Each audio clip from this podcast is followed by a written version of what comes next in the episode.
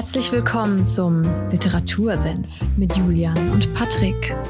Holt euch was zu trinken, setzt euch hin, legt die Füße hoch. Ihr habt's euch verdient.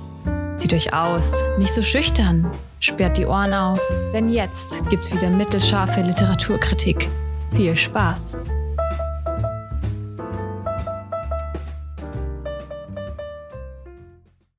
Einen wunderschönen Sonntagmorgen am 25. April 2021.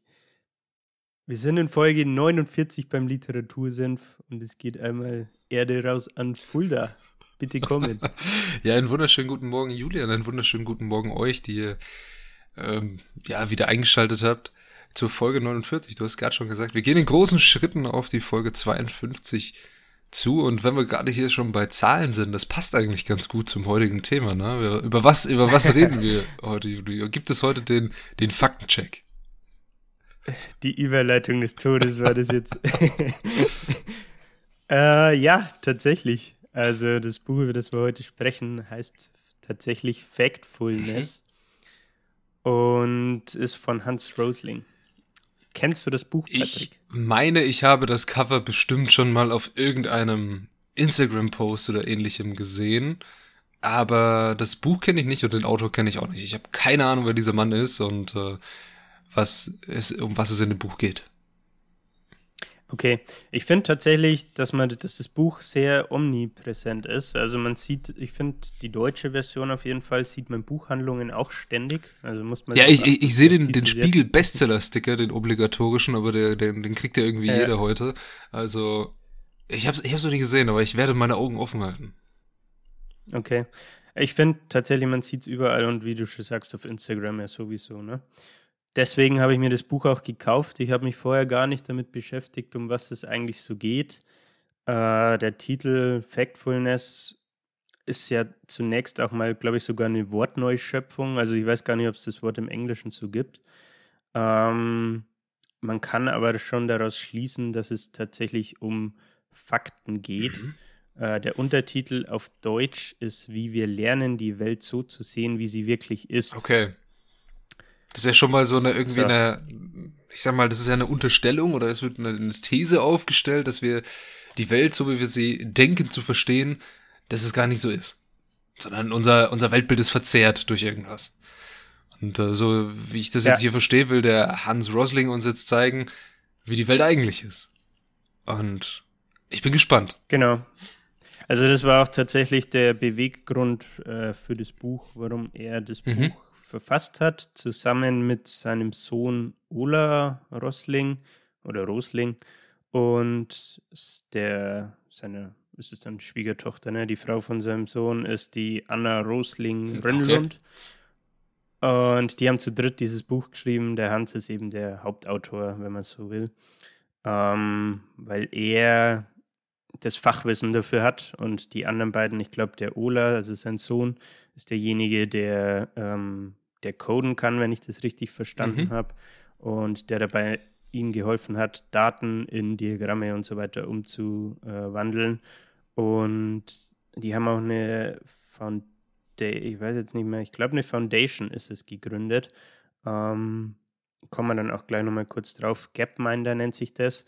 Und was sie damit eben machen, ist Daten wie zum Beispiel von der UN oder der, ähm, was weiß ich, wo, wo die Daten überall herkommen, äh, visualisieren am Ende des Tages. Und genau, das kommt eben dann wieder auf diese faktenbasierte Weltanschauung zurück. Ähm, Im Endeffekt, er selbst kommt, also der Hans kommt aus dem Bereich äh, Global Health. Okay. Ähm, wir kommen gleich noch auf seinen Lebenslauf ein bisschen, damit man eine bessere Idee von ihm kriegt. Was ich noch sagen wollte, ergänzend, äh, auf Englisch ist der Titel im Endeffekt tatsächlich zehn Gründe, warum unsere Weltansicht falsch ist. Oder ähm, wenn man es anders übersetzen würde, vielleicht auch zehn Instinkte, die wir haben und wie man diesen Instinkten entgegnen kann. Also er gibt dir so Rules of Thumb, äh, Daumenregeln, ähm, wie du dich quasi in der Welt anhand dieser Regeln zurechtfinden kannst. Und ja, damit umgehen kannst, um deine Weltanschauung quasi, sage ich mal, faktenbasierter zu gestalten. Okay, also zehn, zehn Gründe, warum unsere Weltansicht äh, falsch ist. Äh, nennst, äh, nennst du die jetzt gleich oder, oder wie, wie wollen wir die durchgehen? Weil ich bin gespannt, was es, was es ist, dass unsere Weltanschauung falsch sein soll. Jetzt bin ich, ich bin neugierig. Ja, also ich habe tatsächlich nicht alle rausgepickt. Okay. Ich kann das Buch auch schnell holen, dann kann ich es mal vorlesen, der Vollständigkeit halber, was es denn alles ist. Ähm, ich habe mir aber konkret einen rausgepickt, weil der, denke ich. Am meisten ähm, Einfluss hat. Am, ja, ähm, ist auch der erste, tatsächlich der erste Instinkt, den er nennt, der, der Gap-Instinkt, also der Lückeninstinkt, wenn man mhm. so will.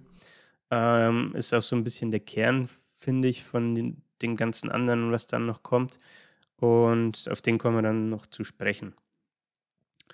Äh, ja, ich weiß nicht, ob wir alle, ob wir alle erwähnen sollen. Dann, wir können es gerne mal durchgehen. Im Buch ist eine Übersicht. Äh, wenn du es mal hören willst, können wir es gerne machen. Ähm, ich wollte noch, um so ein bisschen die, die Rahmenbedingungen zu schaffen, auf den Hans mal eingehen und wer er ist, damit, dass er meint, hey, Servus, ich bin der Hans und ich zeige jetzt mal, wie Weltanschauung wirklich Ich erzähle euch jetzt mal was über Daten. ja, genau. Und zwar ist der gute Mann Schwede, äh, 1948 in Uppsala geboren und 2017 schon verstorben. Ähm, und das Buch war tatsächlich so mehr oder weniger eins der letzten Dinge. Also es wurde auch gar nicht fertig äh, zu seinen Lebzeiten, sondern der Ola und die Anna haben dann das Buch quasi nachdem er verstorben ist, noch fertig gemacht, so Feinschliff und so und dann halt das ganze Marketing und was weiß ich übernommen. Ne? Also es sind ja auch Co-Autoren, deswegen. Mhm, also sozusagen ist, so ist dieses Buch jetzt ein Vermächtnis.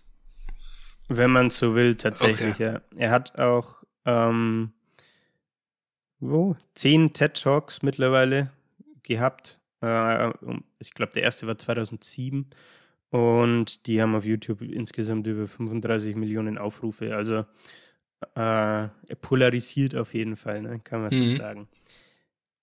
Wenn wir zu seiner Ausbildung und Bildung mal kurz einen Blick werfen, dann hat er Statistik und Medizin äh, in Schweden studiert, ähm, war dann in Indien, in Bangalore äh, und hat dort am St. John's Medical College Public Health äh, studiert und danach ist er wieder nach Schweden und hat an, an der University in Uppsala noch seinen PhD gemacht, also seinen Doktortitel.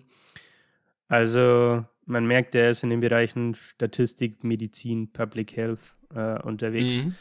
Und das ist im Endeffekt auch dann tatsächlich diese die Grundlage für das ganze Buch und für das, was er macht und worüber er auch in seinen TED Talks spricht. Ich habe vorhin schon kurz diese Gapminder Foundation erwähnt. Die haben sie 2005 gegründet, also er auch wieder mit seinen beiden Co-Autoren. Und die Mission, die habe ich mir kurz rausgeschrieben, weil ich fand es ganz treffend. Ähm, fight the devastating ignorance with a fact-based worldview that everyone can understand. Und das, finde ich, trifft schon ganz gut auf den Punkt. Also im Endeffekt geht es darum, hey, wir wollen Ignoranz ja, bekämpfen, sage ich jetzt mal, und zwar mit dieser faktenbasierten Weltansicht. Und zwar so, dass es aber jeder verstehen kann. Ist im Endeffekt kurz und knackig. Mhm. Ne? Ähm, genau. Was hat er sonst noch so gemacht? Das fand ich auch tatsächlich interessant. Äh, er ist Advisor für die World, World Health Organization WHO und die UNICEF ähm, gewesen und wurde auf zwei Listen genannt. Die muss ich auch kurz spicken. Einmal ähm, vom Foreign Policy Magazine in 2009 auf der Liste der 100 Leading Global Thinkers, mhm. wo ich mir dachte, okay, da kommen wir auch nicht einfach so Interessantes Rating, Rating auf jeden Fall. Ja, ja. spannend. Und beim Time Magazine auch äh, auf 2012 auf der Liste der 100 Most Influential People in the World. Also einer der Einfluss, 100 einflussreichsten Menschen im Jahr 2012. Also äh, Schande über mich, ich, ich habe jetzt das, das Time Magazine gerade im Kopf total mit dem Time Out Magazine verwechselt und dachte so, da geht es doch eigentlich nur um Essen.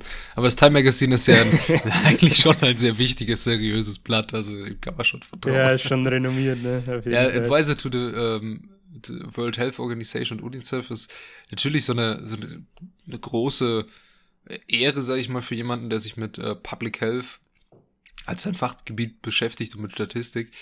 Aber die, die WHO hat ja jetzt irgendwie im letzten Jahr durch die Pandemie jetzt schon ein bisschen so einen Schlag bekommen, so was, was, oder was ist ihr Stellenwert überhaupt, wenn mal wirklich etwas passiert wie eine Coronavirus-Pandemie? Nimmt man die jetzt noch ernst oder sagen einfach Länder wie China so, nee, du kommst nicht rein und du kriegst auch keine Daten von uns mehr? Das ist sehr, es steht jetzt gerade irgendwie so ein bisschen ja. in, der, in der Schwebe, sage ich mal, diese Organisation. Aber trotzdem interessanter Lebenslauf und ich bin sehr gespannt, was wir jetzt gleich äh, von dir noch erfahren werden über dieses Buch. Ja, ich auch. ich habe, um, um mal nicht immer nur hier Vortrag zu halten und Sachen wiederzukauen, äh, hat sich der Hans tatsächlich auch im Buch gedacht, hey, bringen wir mal ein wenig frischen Wind rein. Ne? Mhm. Und er hat ein Quiz im Buch, ich, direkt auf einer der ersten Seiten, also ich weiß nicht, Seite 6 oder irgendwie so. Gibt kurz eine Einleitung und dann kommt gleich Batz, hier, test mal dein Wissen über die Welt. Und er hat im Buch 13 Fragen, ähm, Multiple Choice. Ich glaube, es sind immer drei, ja, es sind immer drei Antworten. Mhm. Und ich habe mir mal eins, zwei, drei, vier, fünf rausgesucht, die wir gern mal jetzt durchgehen können, weil er damit so ein bisschen die, die Atmosphäre fürs, fürs Buch schafft, finde ich. Also, ob das positiv oder negativ ist, sage ich dann am Ende vom Buch, meines Erachtens, meiner persönlichen Ansicht ja. nach. Aber ich würde es einfach mal durchgehen und wenn du magst, kannst du natürlich auch gerne versuchen, die zu beantworten. Wenn nicht, dann lösen wir es einfach. Ja, das äh, können natürlich unsere Zuhörer auch gerne machen. Stoppt einfach hier jetzt den Podcast und beantwortet die Fragen. Nein, äh, geht sie einfach mit uns durch. Am Ende wird es aufgelöst, würde ich sagen. Ne? Ja. Genau. Okay. Okay, dann fang, fangen wir mal mit der ersten ich bin, Frage sehr gespannt. an. Wie viele Mädchen beenden heute in allen einkommensschwachen, also die, das Englische äh, war Low mhm. Income, in allen einkommensschwachen Ländern der Welt die Grundschule. A 20 Prozent, B 40 Prozent, C 60 Prozent. Wir gucken uns jetzt die Gesamtzahl von allen äh, Mädchen in dem Schulalter an, wahrscheinlich, oder? Mehr Infos bekommst du leider nicht.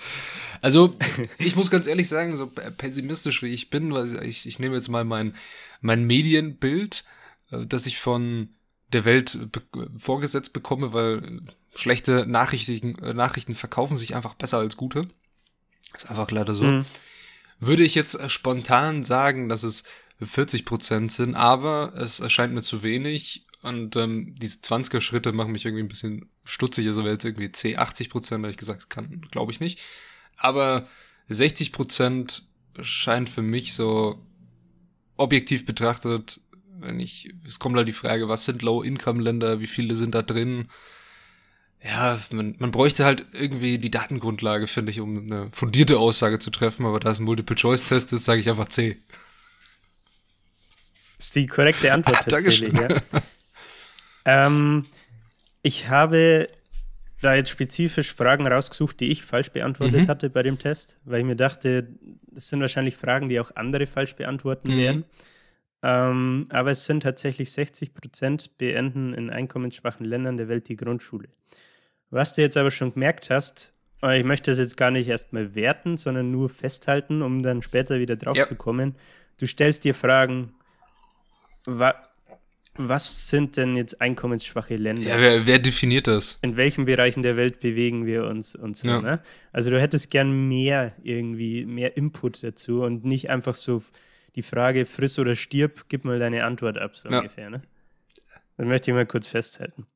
Dann gehen wir weiter. Ähm, in den letzten 20 Jahren hat sich der Anteil der in extremer Armut lebenden Weltbevölkerung A fast verdoppelt, B ist mehr oder weniger gleich geblieben oder C hat sich fast halbiert. Okay, also in den letzten 20 Jahren Anteil extremer Armut. Das ist, glaube ich, unter einem Euro oder wie das, wie das hat, hat irgendwie eine Organisation mal festgelegt, dass du unter einem Euro am Tag bist du in extremer Armut. Äh, fast okay. verdoppelt wäre zu hart, weil das wär, hätte größere Wellen geschlagen. Wie gesagt, schlechte Nachrichten, Nachrichten kaufen sich besser als äh, gute. Und mhm. was man, was man halt immer hört, die Schere zwischen Arm und Reich geht immer weiter auseinander. Also die Leute rutschen nicht in diese extreme Armut, aber bleiben in Armut. Und die Leute, die oben, die ein Prozent wird immer reicher. Also diese, diese Gap geht immer weiter auseinander. So die Schere zwischen Arm und Reich. Ja. Mehr oder weniger ja. gleich geblieben. Äh, Fände ich irgendwie äh, auch, nee, weil ja, dann wäre unser Wachstum stagniert und es hört sich einfach nicht so an. Ich sag fast halbiert. Der Patrick ist der, der Multiple-Choice-Boss. Das ist wieder die richtige Antwort tatsächlich. Ja, ja, immer Antwort C und die Sache ist geritzt, würde ich sagen. Ne? ja. Mhm. Ähm, ja, müssen wir mal schauen, was noch so für Antworten sind. Ähm, ich habe mir da tatsächlich gedacht, fast halbiert, keine Ahnung.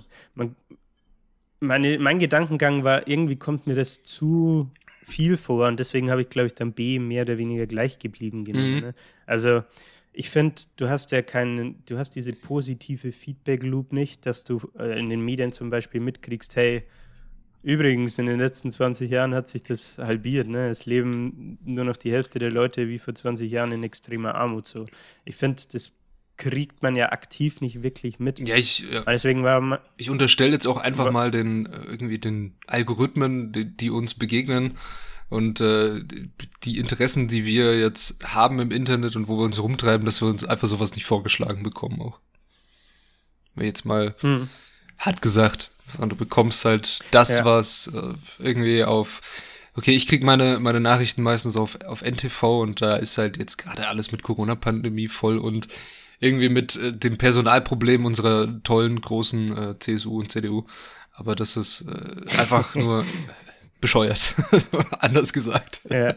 ja, aber das stimmt. Ja. Also du kriegst diesen positiven Feedback-Loop nicht zu einem Thema wie Armut. Außer du machst dir die Mühe und liest irgendwie die Berichte von der WHO oder von UNICEF oder von den United Nations ähm, oder der, ja, die, die WHO macht ja auch ernährungsmäßig, also gibt es ja auch diesen Annual Food Report, heißt der, glaube ich, das geht um Ernährung, wie ernährt sich die Weltbevölkerung, wie viele Leute leben in Unterernährung und ähnliches.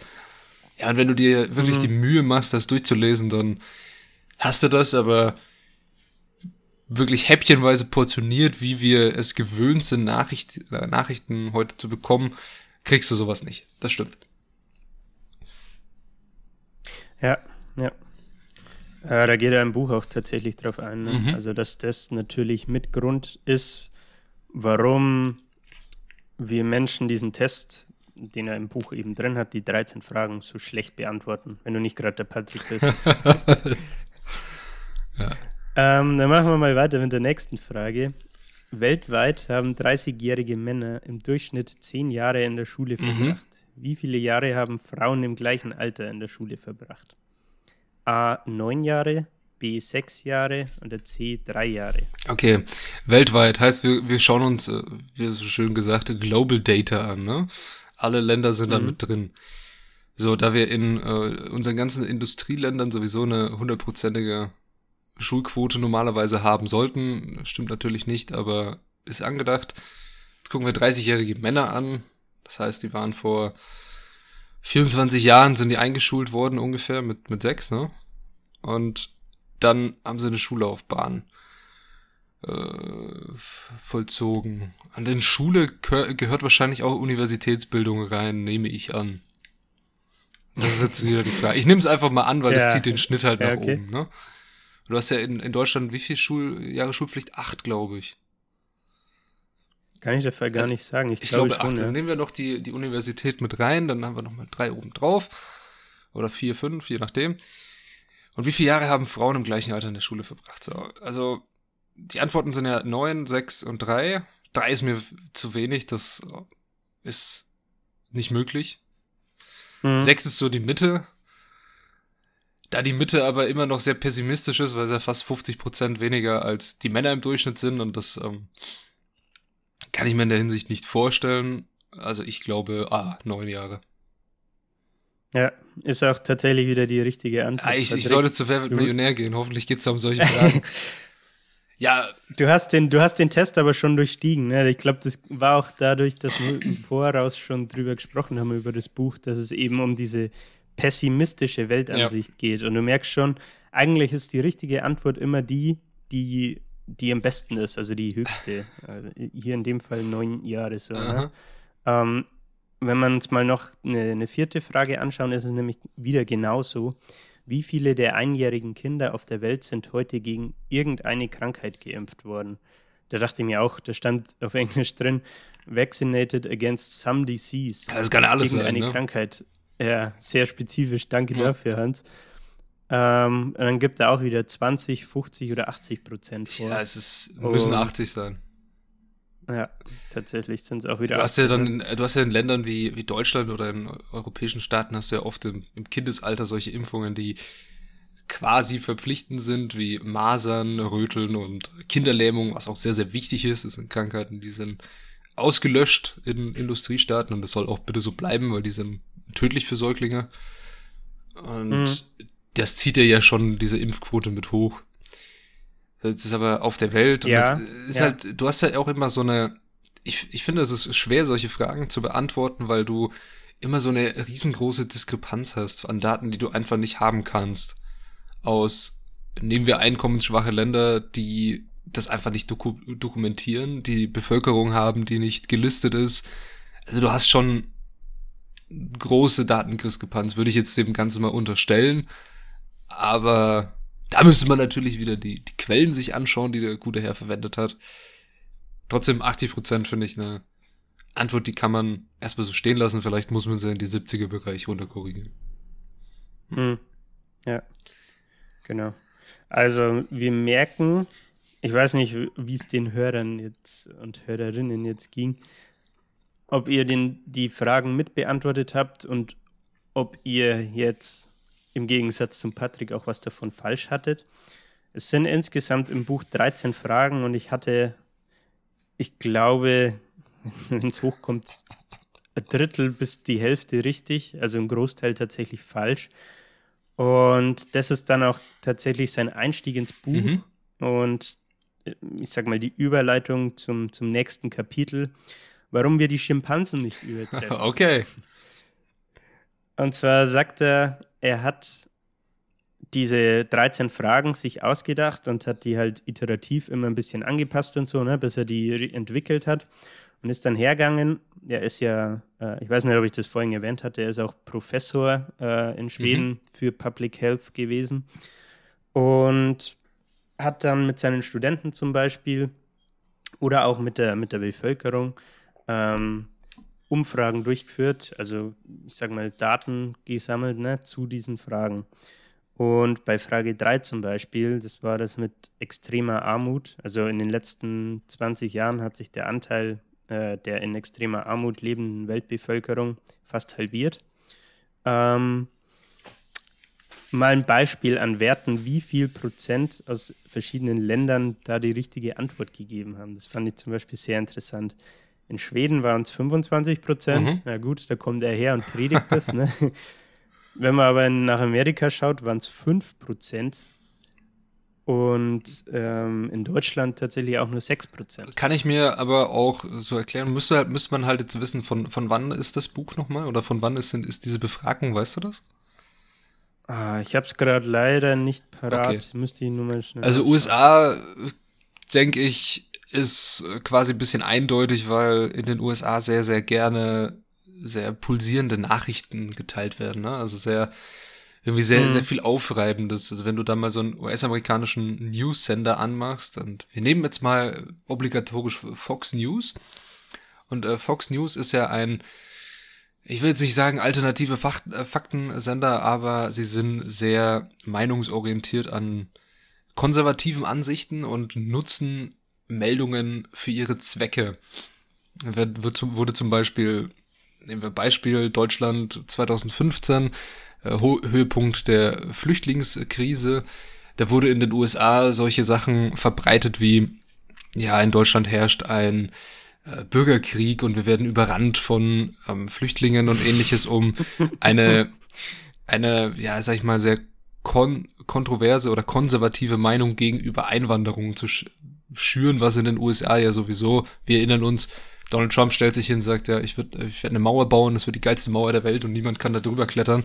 Was hat er gemacht? Richtig äh, einen Zaun hingestellt und der ist halt irgendwie nicht fertig geworden, aber ja, ja. das erklärt, finde ich, schon groß, was die Meinung dazu ist. In Deutschland, wenn die Zahlen jetzt von den letzten Jahren sind, dann natürlich auch durch die Flüchtlingskrise begünstigt, weil man sieht, wie viele Menschen aus ihrem Land fliehen, weil der Staat, äh, ja, es einfach nicht packt. Sagen wir so. Also mhm. gibt's auch ein tolles Buch, Why Nations Fail. Es geht so um Ökonomie und ja, warum ja, schafft es ein Staat eigentlich nicht, für seine Bürger zu sorgen. Und wenn man sowas sieht, dann hinterfragt man natürlich, wie viele Leute leben denn eigentlich in Armut? Hm. Ja, ja, klar. Hm. Genau. Ja, spannend, spannend. Die, die Quintessenz aus dem Ganzen ist im Endeffekt, dass er sagt, Menschen haben im Durchschnitt nur zwei, diese zwölf oder dreizehn Fragen richtig beantwortet. Ja. Und dann hat er sich einen kleinen Spaß erlaubt und meinte so, hey, wenn ich immer ja ein paar Bananen nehme, da jeweils ABC draufschreibe und damit in Zoo gehe und dann den Schimpansen die Bananen zur Verfügung stelle, dann würden die im Durchschnitt 33 Prozent der Fragen richtig beantworten. Überraschung, das ist ein Drittel. genau. Und damit hätten sie vier der zwölf Fragen richtig und wären besser als die Menschen bei diesem Test. Ja, weil wir weil wir gebiased, wie man so schön sagt, in der Statistik sind. Wir haben eine Vorein, wir sind ja, voreingenommen genau. und sehen diese Fragen und äh, wissen natürlich, was wir vorher beantwortet haben und gehen danach dann auch. Also, ja, es ist ein interessantes ja. Experiment, aber eigentlich hat er nur gezeigt, dass äh, die Schimpansen der Wahrscheinlichkeit unterstehen und es ein Drittel genau sein wird. ja, ja. ja, also im Endeffekt, wie du sagst, die Fehler von den Schimpansen werden halt gleichmäßig verteilt, ja. ne? Und was man, was sich bei den Menschen rauskristallisiert hat, ist, dass die Fehler immer in dieselbe Richtung gingen.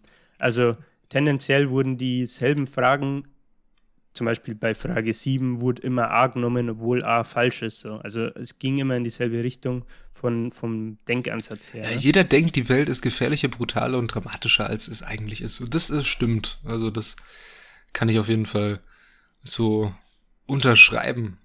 Ja, das hört sich auch fast angehört, als, als hättest du ein Zitat aus dem Buch aufgegriffen. Mhm. Das sagt er nämlich danach auch, also genau das mit dem dramatischer, gefährlicher und so weiter.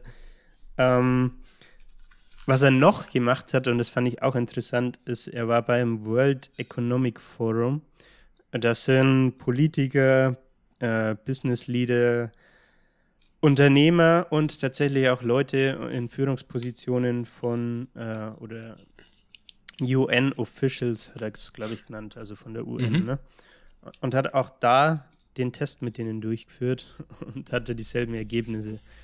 Und dann meinte er, ja, das fand er halt auch ein bisschen erschreckend, weil die die Daten zur Verfügung haben, aber die, der, der Wissensstand, den sie haben, das trotzdem nicht widerspiegelt, im Endeffekt. Ne? Mhm. Ne? Und was er auch sagt, was halt dann so eine Schlussfolgerung von ihm war, hey, ähm, das Wissen, das zum Beispiel in Schulen über sowas gelehrt wird, ist nicht mehr up-to-date, äh, weil die Lehrer das mal im Studium lernen und dann geben sie ihren Wissensstand weiter. Aber zum Beispiel an dieser extremen Armut sieht man ja, dass sich in den letzten Jahren viel getan hat und dass das halt nicht mehr up-to-date ja, ist. Ne? Grüße gehen raus an das Bundesministerium für Bildung, würde ich mal sagen. Ne? Was bei eure Lehrpläne an? Ja, Stichwort Digitalisierung das, das, in Schulen in Deutschland. ja, kann man, das kann man so stehen lassen, unkommentiert. Äh, jeder, der nicht weiß, wie es in den Schulen ausschaut, da gehen wir jetzt nicht weiter drauf ein. Wir reden über das Buch. Mein, mein, im ersten Semester in der Uni, mein Mathe-Prof äh, hat einen Overhead-Projektor genutzt. Du, wir, wir benutzen auch noch Tafeln, aber das ist auch äh, wichtig für die griechischen Buchstaben, die ich jetzt alle lernen darf. Nice. Macht er das dann auch virtuell mit Tafeln? Ähm, unterschiedlich, also es kommt auf die Vorlesung drauf an. Wir haben welche, die sind aufgezeichnet okay. und dann schreibt er halt seine ganzen Gleichungen schön an die Tafel. Aber ja, die ja. Tafel hat Vor- und Nachteile. Natürlich, Digitalisierung ist wichtig und der Umgang mit den digitalen Medien muss auch in der Schule gelehrt werden. Fertig. Das ist einfach unsere, unsere, ja. sag ich mal, unsere Welt jetzt. So, ich sehe ja, hier zwei das, das wird, sehr wird schöne ne? Grafiken, die du da hast. Und zwar der Gap Instinct steht da drüber. Und ich bin gespannt, was du dazu sagen wirst. Mhm. Dazu möchte ich dich mal kurz äh, aufgreifen. Du hast vorhin gemeint, die, die gute alte Schere zwischen Arm und Reich angesprochen, ne? Ja. Jetzt schauen wir erstmal nur den, äh, bei dir an den Unterlagen die, die, das obere Diagramm. Das obere an. Diagramm. Genau. Kannst du es mal kurz beschreiben, damit die Hörer auch wissen, wovon Okay, wir, wir haben hier ein Diagramm, das auf der X-Achse eingetragen hat, äh, Babies per Woman. Und das ist in Schritten von, also es geht von 8 bis 2, von links nach rechts. Es wird immer geringer. Und dann haben wir mhm. auf der Y-Achse in einer Prozentangabe stehen Children surviving to age 5.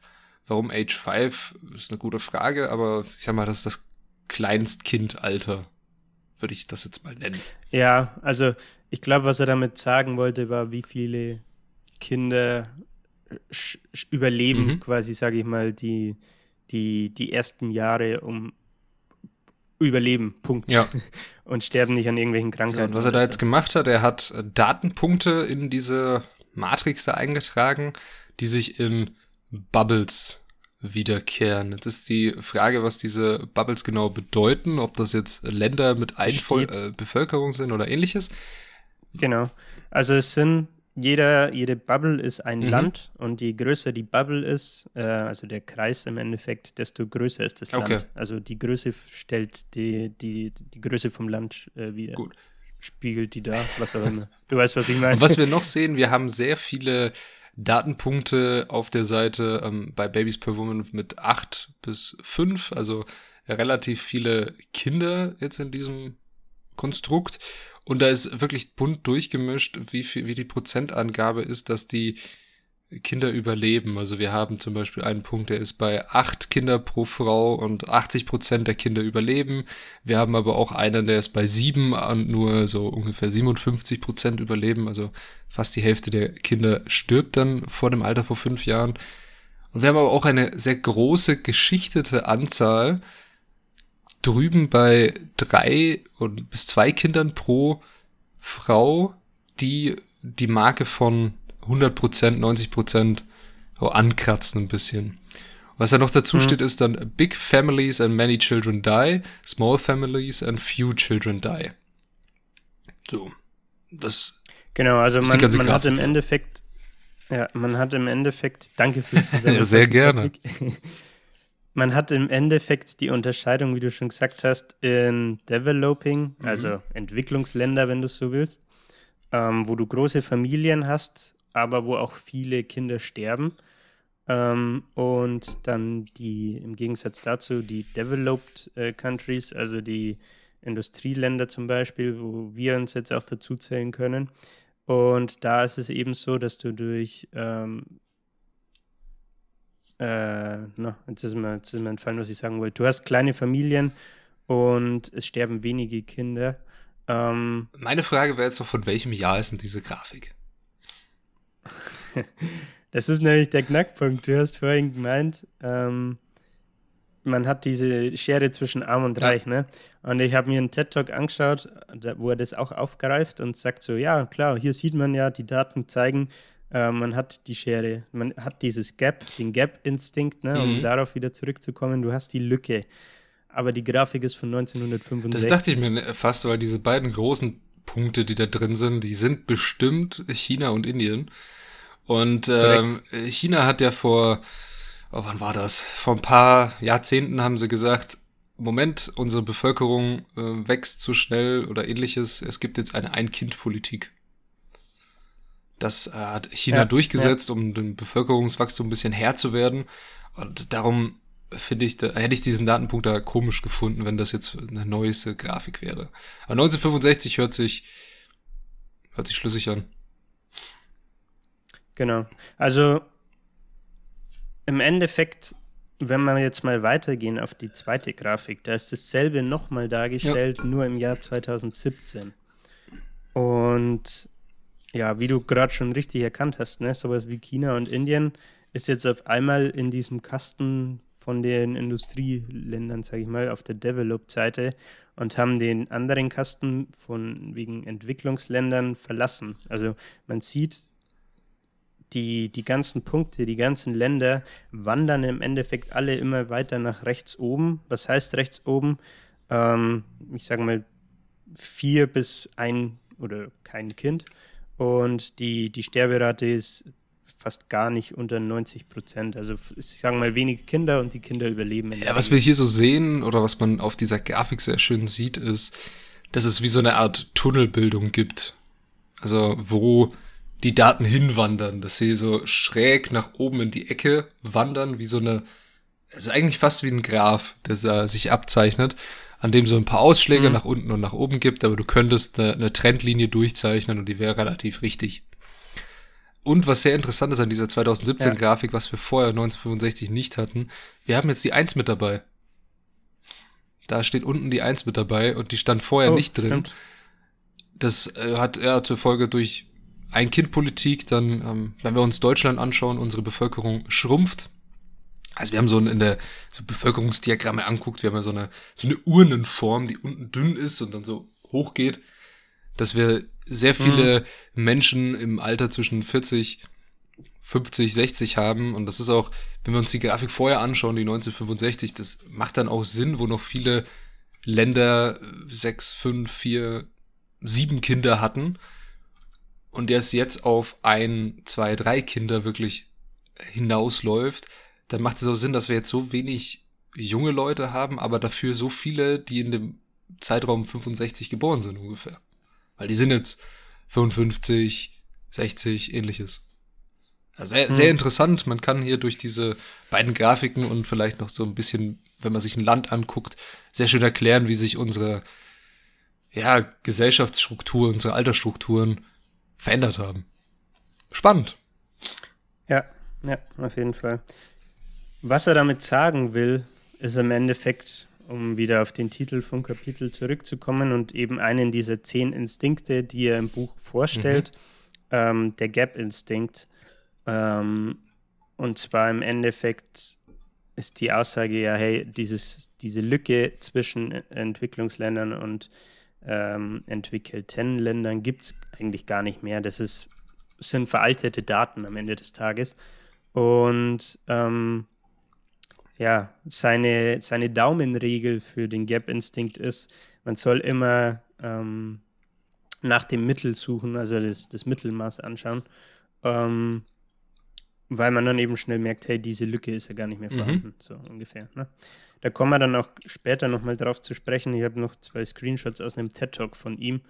Ähm, aber das würde ich jetzt nochmal hinten anstellen. Das greifen wir einfach dann nochmal auf. Sehr gerne. Genau. Ähm, ein Punkt, den ich, den er im Buch auch anbringt, der jetzt hier ganz gut dazu passt, ist, dass er sagt, hey, wie gesagt, wir haben nicht mehr die, die Schere zwischen Arm und Reich, sondern er führt im Endeffekt, ich glaube, das war tatsächlich von ihm selber eingeführt, ähm, vier Level ein, ähm, und unterteilt diese Level nach Einkommen okay. im Endeffekt. Das, ist, das sind die nächsten zwei Abbildungen. Ich habe ich hab es vor mir. Ich habe es vor mir. Okay. Und genau, im Endeffekt, wie gesagt, unterteilt er die, die Weltbevölkerung in vier Level. Und zwar sind, ist es eine, eine Abbildung, wo es müssten sieben sein, ne? Mhm. Ja, sieben, sieben so, ähm, ja, wie Mensch ärgere dich nicht äh, Figuren drauf sind. Und jede Figur stellt äh, eine Milliarde Menschen dar. Ja. Und die, die Menschen sind dann eben so entsprechend auf diese vier Level verteilt, dass du ähm, dass es die, die Daten widerspiegelt, wie es äh, momentan ist. Mhm. Also du hast Level 1, das ist ein Einkommen unter 2 Dollar. Ähm, was ist denn das? Ist das täglich? Ja, pro Tag. Ja, pro Day, Tag, ne? ja. ja. Pro Tag. Und du hast auf Level 1 eben eine Milliarde Menschen. Dann hast du Level 2, das ist 2 Dollar bis 8 Dollar Einkommen pro Tag. Das sind 3 Milliarden Menschen. Level 3 ist 8 Dollar bis 32 Dollar. Mhm. Da hast du nochmal 2 Milliarden Menschen. Und auf Level 4, das ist alles über 32 Dollar pro Tag, ähm, hast du eine Milliarde Menschen.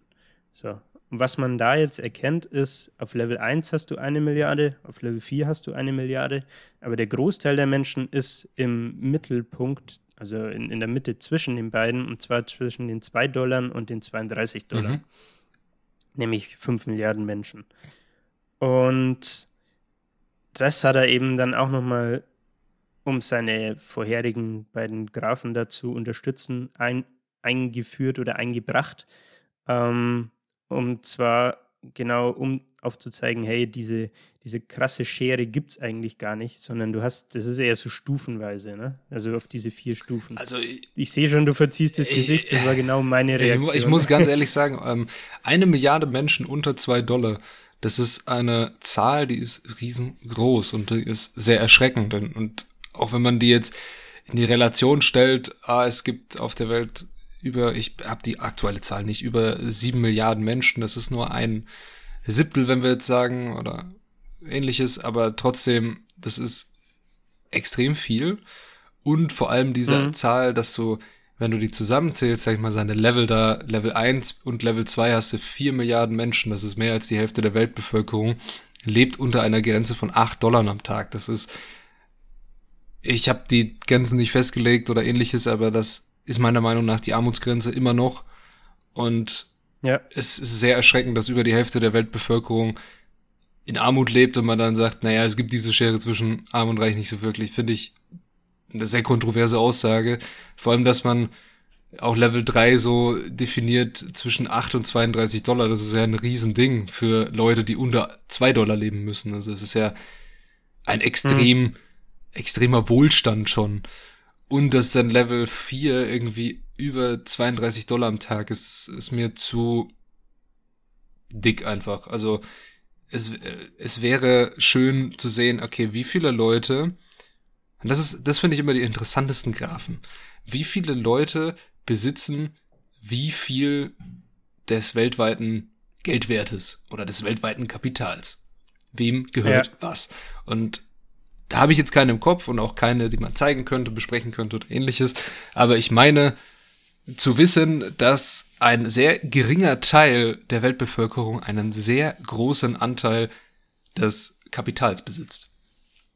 Und das ist ja. erschreckend. Einfach. Wenn du, wenn du siehst, du hast eine Milliarde Menschen, die unter der Armutsgrenze leben und wir haben ja, da haben wir noch gar nicht, sind wir noch gar nicht drauf eingegangen, Life on the Four Income, Income, äh, Income Levels, hat er unterteilt in Drinking Water, Transportation und Cooking, was äh, das ist nur, nur ein Achso, Ausschnitt, da gab es mehr. Okay. Ich habe jetzt nur mal die drei rausgesucht. Wo auf Level 1 da sind, dass man das Wasser aus einem Brunnen, der ist jetzt nicht zu sehen, ob der öffentlich ist, ob der einfach irgendwie da steht, rauszapfen muss, dass die Transportation nur die Füße ohne Schuhe sind und Cooking ist quasi ein Lagerfeuer.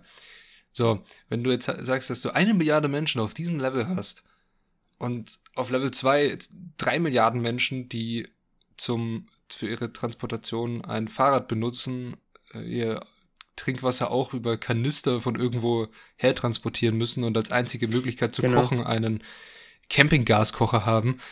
Und dann zu sagen, vier Milliarden Menschen sind in diesen beiden genannten Leveln.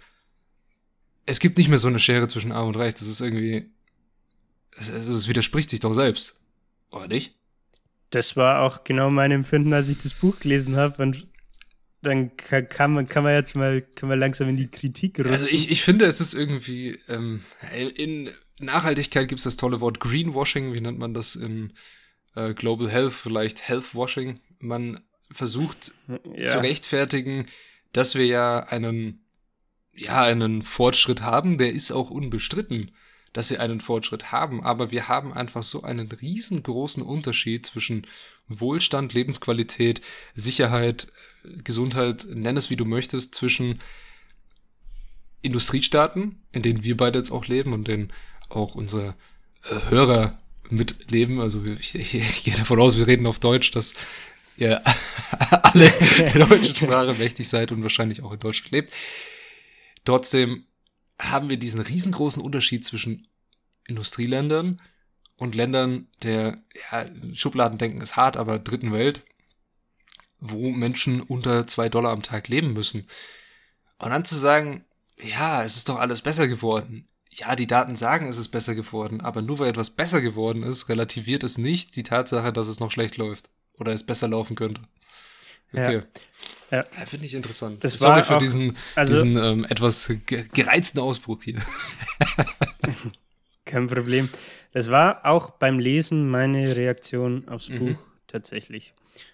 Und ich habe es vorhin schon gesagt, jetzt können wir mal den, den letzten Teil angreifen. Ich habe noch zwei Punkte, die ich gerne besprechen würde. Einmal, wie gesagt, das Beispiel aus dem TED Talk, wo ich mir dachte, Bro, Sehe seh ich das irgendwo? Mach doch nicht diese. Ja, warte, es ist dann. Wenn du weitergehst, kommt Negativity Instinct, das kannst du überspringen und danach kommt People Who Can Afford to Fly. Ah, ist das das mit, dem, mit dem Flugzeug? Mhm.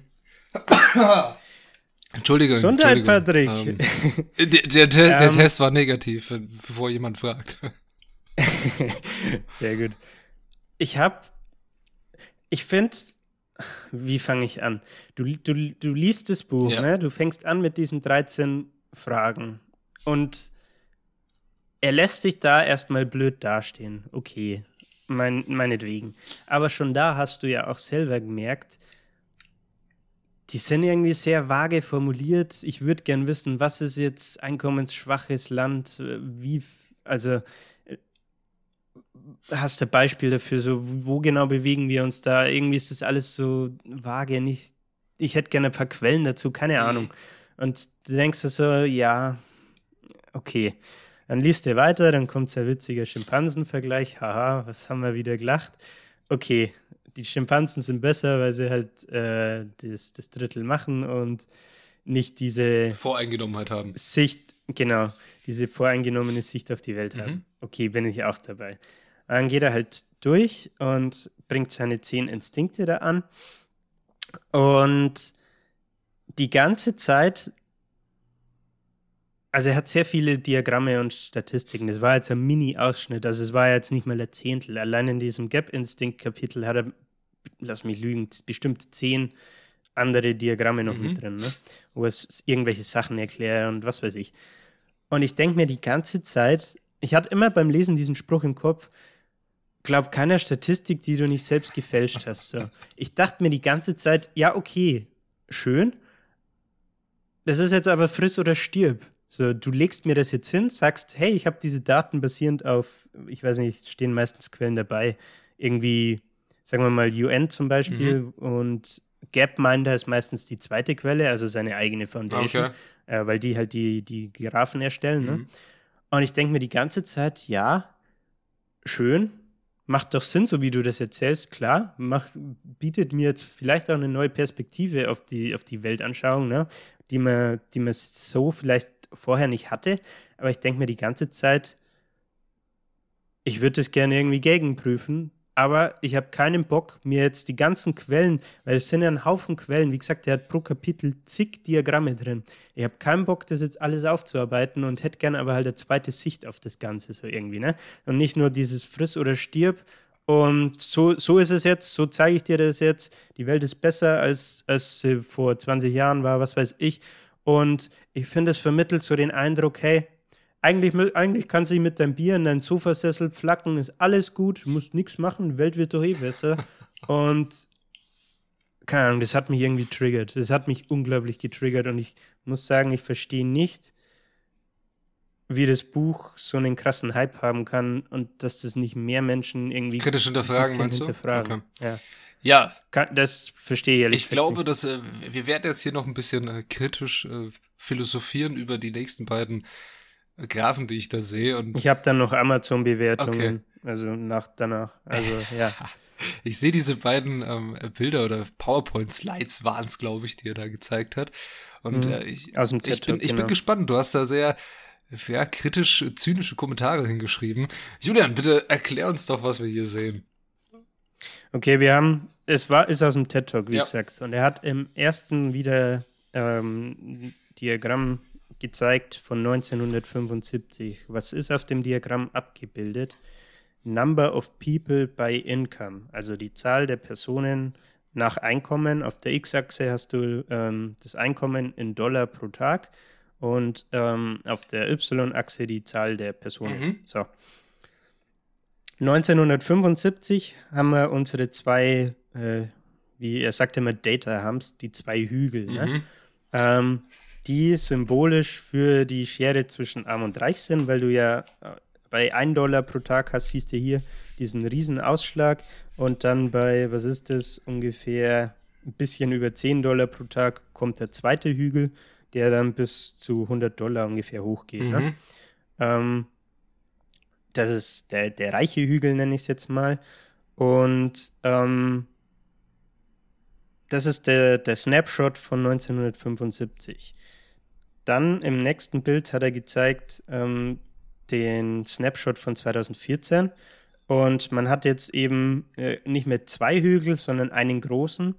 Und ähm, der pendelt sich jetzt auch ein bisschen unter 10 Dollar ungefähr ein und ähm, geht auch wieder bis zu den 100 Dollar drauf. Also man hat im Endeffekt eine Spannweite von 0 Dollar pro Tag. Da ist natürlich nichts, aber da fängt die, der Graph an und es geht bis über 100 Dollar pro Tag raus. Ne? So. Ähm, inhaltlich ging es darum, wie viele Personen der entwickelten Länder und ähm, der Industrieländer sich Flugtickets leisten können, um in Urlaub zu fliegen. So, aber das ist nebensächlich, darum geht es mir nicht. Mein Rage dreht sich um den verfickten Graphen selber. Schau dir mal die X-Achse bitte ja, an. Die, Was fällt die, dir die geht in Zehner-Schritten. Also erst geht es in 1-Dollar-Schritt, dann in Zehner-Schritten. Und dann äh, springt es von 10 auf 100. Also es ist äh, die Sek Das kannst du doch nicht machen, Alter. Die, die, mir fehlt ein bisschen die Y-Achse. Wo sind die? Ja, keine Ahnung, die, entweder ich habe sie abgeschnitten oder die war gar nicht abgebildet. Sagen wir einfach, sie war nicht abgebildet. Ich glaube, war sie auch tatsächlich nicht, weil das, sonst hätte ich sie mit drauf. Ja, du hast halt so eine riesen. Aber du ja. kannst doch nicht, du kannst doch nicht auf einem bei einem TED Talk, wo du irgendwelche statistischen Daten zeigen willst, kannst du doch nicht auf der X-Achse anfangen, in erst einen Schritt von 0 bis 1 Dollar zu machen dann 1 Dollar bis 10 Dollar und im selben Abstand aber von 10 bis 100 Dollar. Ja, das, ähm, also, das kannst du, das kannst du schon. Das verzerrt das Ganze. Ja, das, es verzerrt. Das ist genau ja, das, was, was hast du richtig erkannt. Du kannst es natürlich schon machen, um eine Aussagekraft reinzupacken. Und zwar in der ersten die Aussagekraft, das dass du halt diesen, diese, diesen Data-Hump äh, oder wie er das genannt hat, bei 1 Dollar hast einfach. Und natürlich auch sehr viele die so danach ziehen und dazwischen. Und dann hast du halt in diesem Gap zwischen 10 und 100 eine relativ gemäßigte Verteilung, weil du eben nicht diese Ausreißer hast. Sonst, wenn du die ganze, wenn du das Ganze durchspielen würdest von 1 bis 100, dann hättest du halt sehr viele so kleine Hügel und es würde die Aussagekraft, die er will, verlieren. Aber du hast recht, es verzerrt die Grafik ungemein und ist einfach schwer zu interpretieren. Ja. Und genau das ist, kam mir halt ganz, ganz recht, ne? Mhm. weil das genau das Gefühl war, dass ich die ganze Zeit beim Buchlesen hatte. So.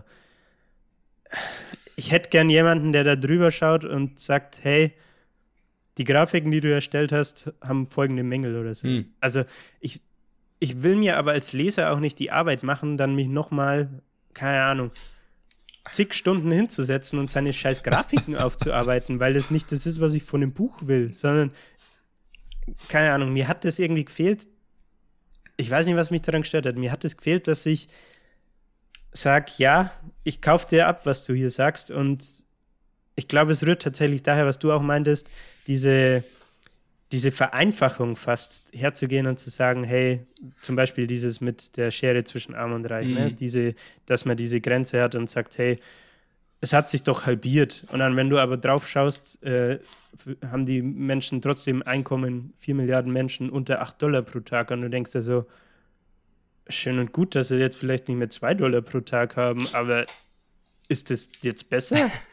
Oder ist es nicht immer noch kacke? Also, ja. was will er uns eigentlich mit diesen beiden Bildern da sagen? Das, äh, das frage ich mich die da, ganze da, Zeit. Da ging es da drum um uh, People who can afford to fly. Also er wollte zeigen, hey, du hast ja das Lilane, das sind die Industrieländer, mhm. ne? also Europa, Amerika, was weiß ich. Und die, oder das Orange ist der Rest der Welt, also Entwicklungsländer und alles eingeschlossen. Und du siehst, dass du, dass er diese Airline-Linie da durchgezogen mhm. hat. Das ist bei, keine Ahnung, 50 bis 60 Dollar Einkommen pro Tag. Mhm. Und alles rechts davon kann sich eben leisten, wenn, wenn du in Urlaub willst, mit dem Flugzeug zu machen und dir Flugtickets zu kaufen. Und die Aussage war halt, ja, 1975 äh, konnten sich vom Rest der Welt 30 Prozent das nur leisten. 2014 äh, sind es aber schon 50 Prozent. Und er hat dann auch noch Prognosen für 2025 und 2050 abgeben, die wegen Corona jetzt wahrscheinlich auch nicht mehr so wirklich Nö. stimmig sind, aber gut. Und seine Aussage war halt, ja, dadurch, dass, dass sich der Hügel eben verschiebt und jetzt die, die Masse eben nicht mehr in dieser extremen Armut ist, sondern eher in den Mittelstand wandert, so ungefähr, ne? um es mal ganz plump zu sagen, können sich 2014 eben jetzt statt 30 Prozent wie 75 auf einmal 50 Prozent äh, aus diesem Rest der Welt, aus den Entwicklungsländern es leisten, mit dem Flugzeug in Urlaub zu fliegen. Mhm. So, hat er bei seinem TED Talk so gesagt. Und dann sitze ich da und denke mal als Zuschauer von diesem TED Talk, okay, cool. Was willst du mir jetzt mit damit einem sagen? Einkommen, mit einem Einkommen von, was er hier angezeichnet hat. Erstens, wo genau zieht er diese Grenze? Hat er nicht angegeben, hat er nicht gesagt. Mhm. Zweitens, ist es doch ein Unterschied, ob ich für 10 Euro nach, mit Ryanair nach London fliege oder ob ich für, was haben wir zahlt, 700 Euro oder was, äh, nach Indonesien fliege. Also, das, das ist schon mal der erste Punkt, wo ich mir dachte, ah, smells fishy. Dann, wo, wie macht er das fest, dass jetzt genau hier diese Airline-Linie gezogen wird, dass das die Grenze ist, dass die Leute sich das jetzt auf einmal leisten können? So, also, weißt du, was ich hm. meine? Das ist irgendwie alles schon wieder so schwammig und ich dachte mir, nee, Bro, ich kauf's dir nicht ab irgendwie. Das ist, ich kann mich da in Rate reden. ich merke schon, das ist äh, genau, genau dein Ding. Ich finde es sehr, sehr interessant, dass ähm, bei diesen beiden Grafiken, dass wir jetzt haben, 1975 haben wir diesen riesengroßen Ausschlag bei 1 Dollar und bei ungefähr so knapp über 10, so bei den Entwicklungs, bei der Entwicklungsländerkurve und bei 2014 ist diese Kurve zusammengeschmolzen zu einem riesigen Hügel bei ungefähr 7. So, und die schaut dann ungefähr mhm. so aus, als wenn ihr äh, Statistik schon mal gemacht habe, das schaut aus wie eine Gauss, gaussche Glockenkurve, also wie diese typische äh, ja, statistische Verteilung. Und was ich auch komisch finde, das hast du ja gesagt, mit wie schaut das mit den Flugpreisen aus? 1975, da gab es nicht wirklich so viele Airlines, sage ich mal, die Flüge angeboten haben zu günstigen Preisen, geschweige denn zu Reisen weil 1975, wir erinnern uns, da war ja sowas wie ein kalter Krieg am Start. Es gab mhm. viele Konflikte auf der Welt. Ja, es gibt, die gibt's heute auch noch, das stimmt. Aber es gab Konflikte, die vor allem auch die Industriestaaten sehr im Griff hatten. Und das finde ich ein bisschen merkwürdig, dass man das nicht mit einbezieht und das sagt, sondern einfach nur sagt, okay, es geht um Income, dass es Aufschwung gab in etlichen Ländern die letzten Jahre, das stimmt, aber was soll mir eine Airline sagen? Ist das jetzt die Ding, dass ich, ich kann mir einen Flug leisten und du hast vorhin schon angemerkt, Ryanair 10 Euro, so nach dem Motto, okay, ich kann mir einen Flug leisten, toll. Bin ich jetzt, bin ich jetzt im Wohlstand? Bin ich jetzt reich? Habe ich jetzt ein, ein, gutes Leben, so nach dem Motto? Nein. Diese hm. Grafik ist schön, es ist so nice to have halt, ne? Also, okay, heute können sich mehr Leute einen Flug leisten. Macht Sinn. Aber wir schauen auf diese Grafik und sehen diesen Riesenausschlag bei 7 Dollar am Tag. Und es wäre natürlich noch interessant zu wissen, wie viele Leute da drin stehen.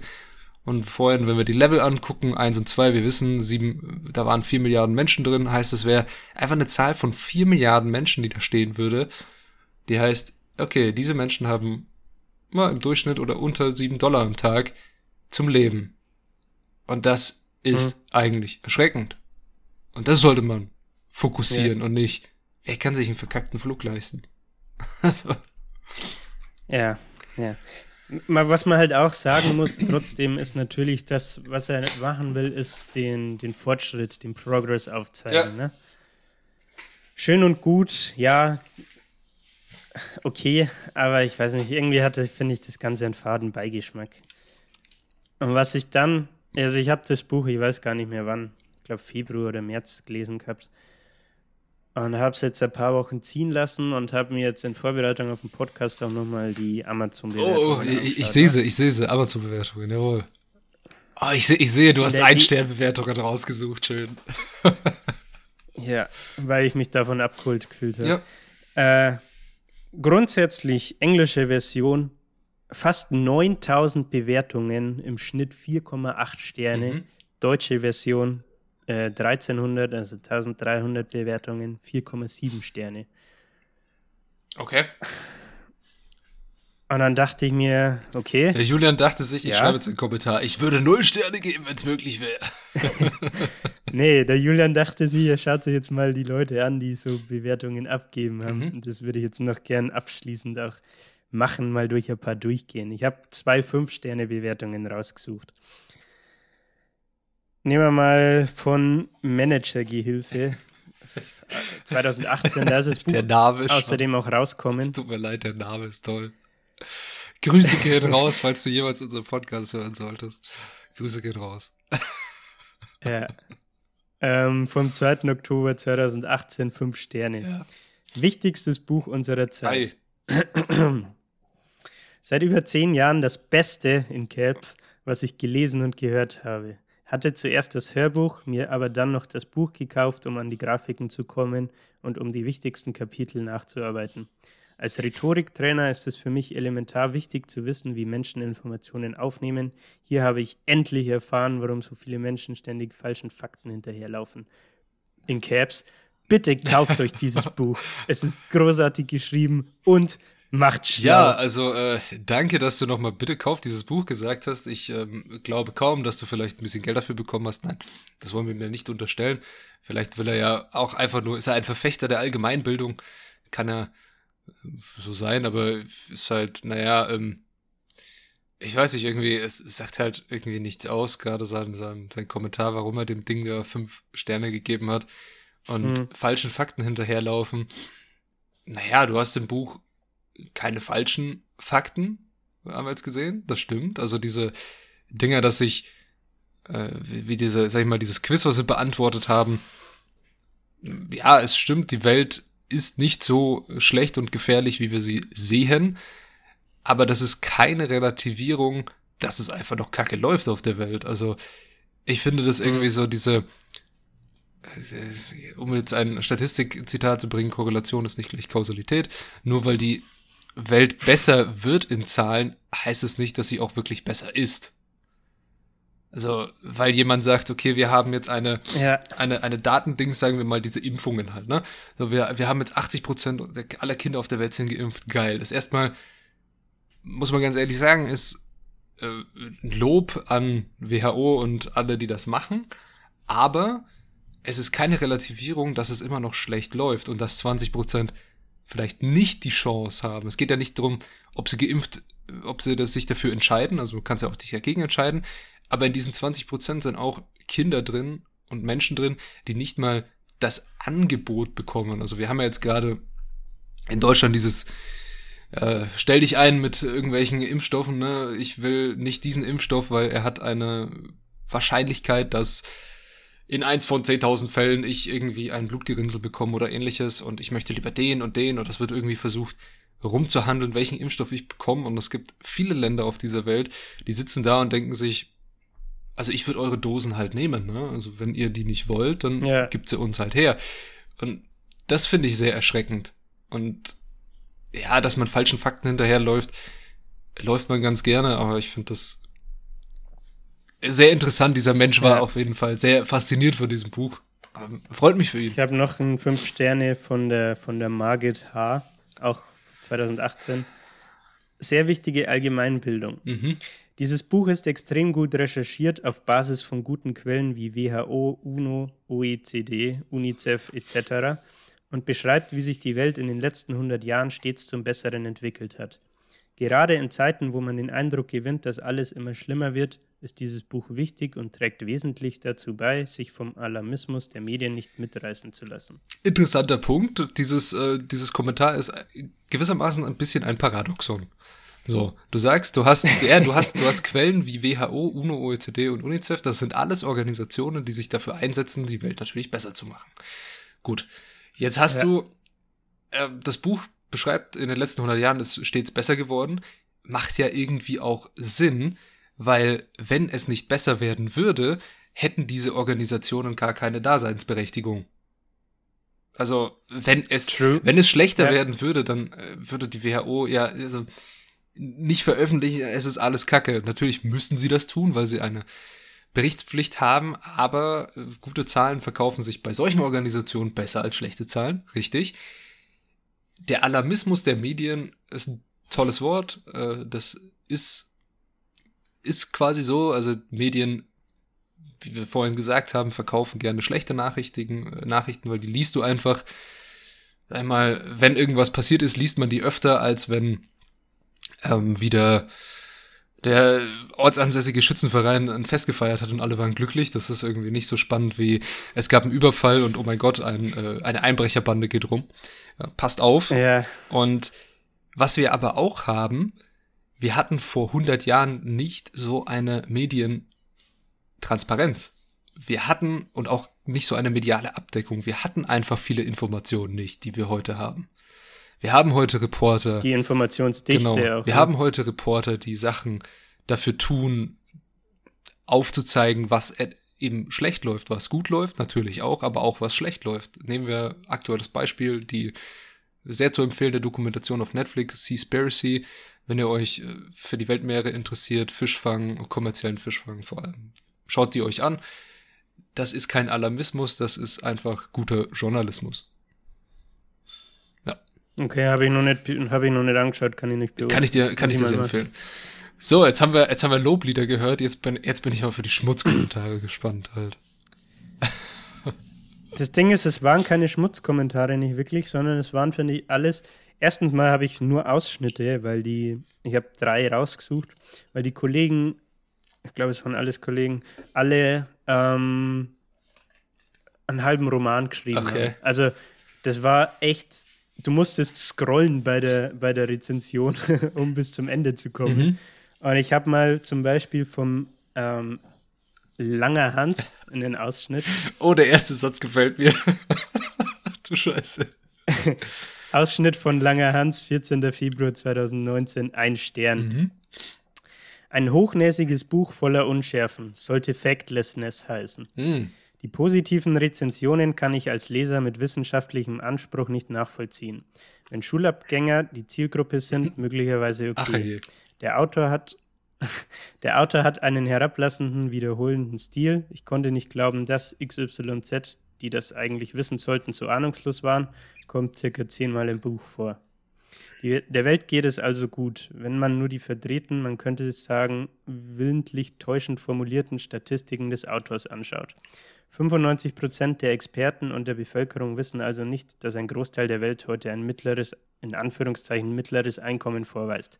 Tja, wenn man Einkommen ab 2 Dollar pro Tag, also 50 Euro im Monat, als mittleres Einkommen bezeichnet, dann mag das stimmen. Der Autor behauptet, die Leute würden folglich übermäßig schwarz sehen. Dies liegt aber nur daran, dass sie der in Klammern fragwürdigen Definition von mittlerem Einkommen nicht folgen, beziehungsweise diese schlicht nicht kennen. Ja, das ist äh, sehr gut zusammengefasst, dass wenn man einfach sagt, man setzt eine Zahl x und da habt ihr euch jetzt äh, zu halten und das ist jetzt das mittlere Einkommen und wenn du die Meinung nicht teilst, ne, dann siehst du halt schwarz. Ähm, ich, wie gesagt, ich habe das Buch nicht gelesen, ich sehe es nur aus den mhm. Äh, Statistiken, die er da hat, wo wirklich, ich habe es ja vorhin auch schon gesagt, vier Milliarden Menschen irgendwie unter acht Dollar packt und sagt, naja, ist ja, ist ja mittleres Einkommen, passt doch. Also.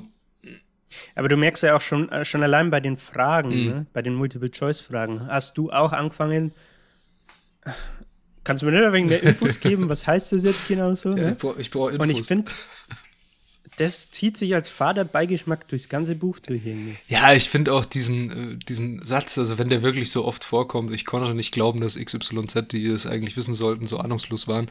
Das ist irgendwie, hört sich für mich so typisch äh, amerikanistische Literatur, der, ja, der, sag ich mal, so hört sich das für mich an, so dieses Ding, ich ja, konnte es nicht ja, glauben, ja. ich konnte es nicht fassen, also dieses wow, krass, das, das hätte eigentlich sein müssen. Das Problem ist, naja, du arbeitest doch oder hast, er ist ja gestorben, äh, du hast ja für eine Organisation gearbeitet wie die WHO und wie die äh, UNICEF war, glaube ich, auch, ne? Ich habe es nicht mehr ganz im Kopf. Aber. Ich weiß jetzt gerade auch nicht auswendig. Du hast für solche Organisationen gearbeitet, die dafür da sind, Aufklärung zu betreiben. Und wenn dich das verwundert, dass Leute sowas nicht wissen, dann bist du ja irgendwie falsch in deinem Job. Weil du bist dafür da, dass Leute das wissen. Fertig. Mhm. und das zu unterstellen, dass ja. wir alle dumm sind, toll, ist, ist schön und gut. Erzähl mir was Neues. Also. Ja, ja. Kauf sein Buch, es macht sich schlau. Kauf sein ja. Buch, es macht dich schlau, jawohl. Dann nochmal, also die, diese vom Langer Hans, diese Rezension, die hat mich abgeholt, muss ich sagen, weil ich mir dachte, ja, ich hatte denselben Gedanken. Ja, äh, irgendwie. Wie gesagt, Grüße gehen raus an den Langen Hans. Ähm, wenn du mal Bock hast, ja. einen Kommentar zu unserem Podcast zu schreiben, lass uns wissen und mach uns richtig fertig, bitte. Dann äh, nochmal was von Lupi Monocle. Okay. 12. August 2019, auch ein Stern. Auch nur ein Ausschnitt aber, also nicht die komplette. Keine dieser Prozentzahlen kann man überprüfen. Man bekommt nie die vollen statistischen Daten zu Gesicht. Hm, seltsam. Dann fragt man sich, wo die Statistiken denn herkommen. Auf Seite 41 findet man endlich die Antwort. Sie kommen von der Weltbank und von der UNO. Was macht der Autor? Er guckt sich die Welt nur durch die Weltbankbrille und die UNO-Brille an. Alle anderen Informationsquellen lässt er weg. Hm, sehr bedenklich. Er läuft mit super Scheuklappen durch das Leben und hofft trotzdem damit erkennen zu können, wie die Welt wirklich ist. Kann das gelingen, wenn man die meisten Informationen ignoriert? Hm. Der Autor macht auch keinerlei Anstrengungen, die Vertrauenswürdigkeit dieser beiden Datenquellen zu überprüfen. Auf Seite 41 steht, ich zitiere, verwende gewöhnliche Statistiken, die von der Weltbank und den Vereinten Nationen erstellt werden. Diese sind unumstritten. Diese Tatsachen stehen nicht zur Diskussion. Ich habe Recht und Sie haben Unrecht. Hm. So einfach geht das. Diese Daten werden einfach als richtig deklariert. Doch genau das muss man hinterfragen, einfach damit man nicht aus Garbage in, Garbage out Schlüsse zieht. Die Arbeitsfelder der Weltbank kenne ich noch nicht und ich habe auch nicht die Zeit, um das zu recherchieren. und Lupi Monokel spricht mir aus der Seele. Hat er das wirklich ich geschrieben auf Seite 41? Ist das wirklich ein wörtliches Zitat? Ich glaube nicht, oder? Ich habe ich hab die, die englische mhm. äh, Version, deswegen, ich habe es jetzt nicht explizit nachgeschaut und ich habe die deutsche nicht zur Hand. Aber ich meine schon, dass der, der erste Teil vom Satz auf jeden Fall stimmt. Also ich verwende gewöhnliche Statistiken, die von der Weltbank und den Vereinigten Nationen erstellt werden. Ob dann laut Lupi Monocle kommt dann auch noch dieses, diese sind um, unumstritten dazu. Mhm. Und dass sie nicht zur Diskussion stehen. Ob er das wirklich im Buch schreibt, weiß ich jetzt nicht. also, mich hat dieses Ich habe Recht und Sie haben Unrecht halt sehr stutzig gemacht. Ich glaube kaum, dass er das schreiben würde. Und ja. Aber er im O-Ton ja. macht das. Und das triggert mich so unglaublich. Ja, der, der Autor macht auch keinerlei Anstrengungen, die Vertrauenswürdigkeit dieser beiden Datenquellen zu überprüfen. Darüber haben wir jetzt, glaube ich, schon sehr lange geredet und ähm, das sieht man auch, was das für ein Buch ist. Es ist ein Buch, das will pulsieren, es ist ein Buch, das will dich aufklären, das ist keine wissenschaftliche Arbeit, weil äh, sonst würdest du, musst du deine Datenquellen in Frage stellen, du musst sie ja beweisen irgendwie. Und ja. Es ist schön und gut, wenn man von der von den Vereinigten Nationen und der Weltbank irgendwelche Daten nimmt.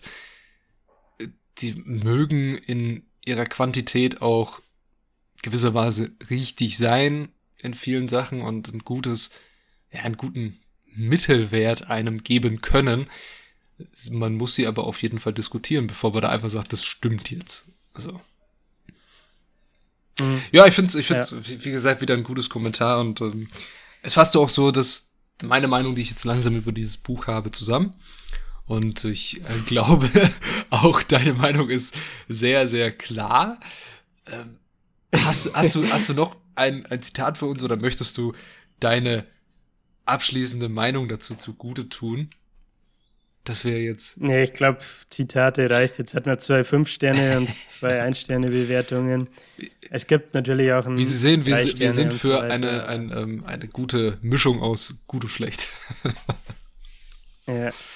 ja, also ich muss sagen, ich habe das komplette Buch gelesen ja. und ich hatte nach 30 Seiten. Kein Bock mehr. Überlegt und nach 60 Seiten auch nochmal überlegt, lege ich es weg und höre auf, weil irgendwie ich verstehe nicht, ich verstehe nicht, warum 9000 Leute fast fünf Sterne auf Amazon vergeben. Ich habe ein Déjà-vu hier gerade. Dafür war mir das Buch nicht gut genug und ich weiß auch ehrlich gesagt nicht, ob ich es weiterempfehlen würde. Okay. Wahrscheinlich eher nicht, wenn es jemand liest.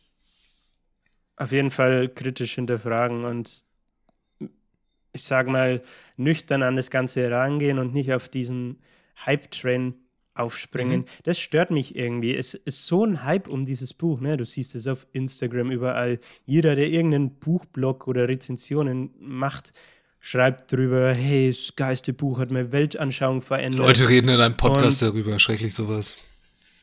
Ja.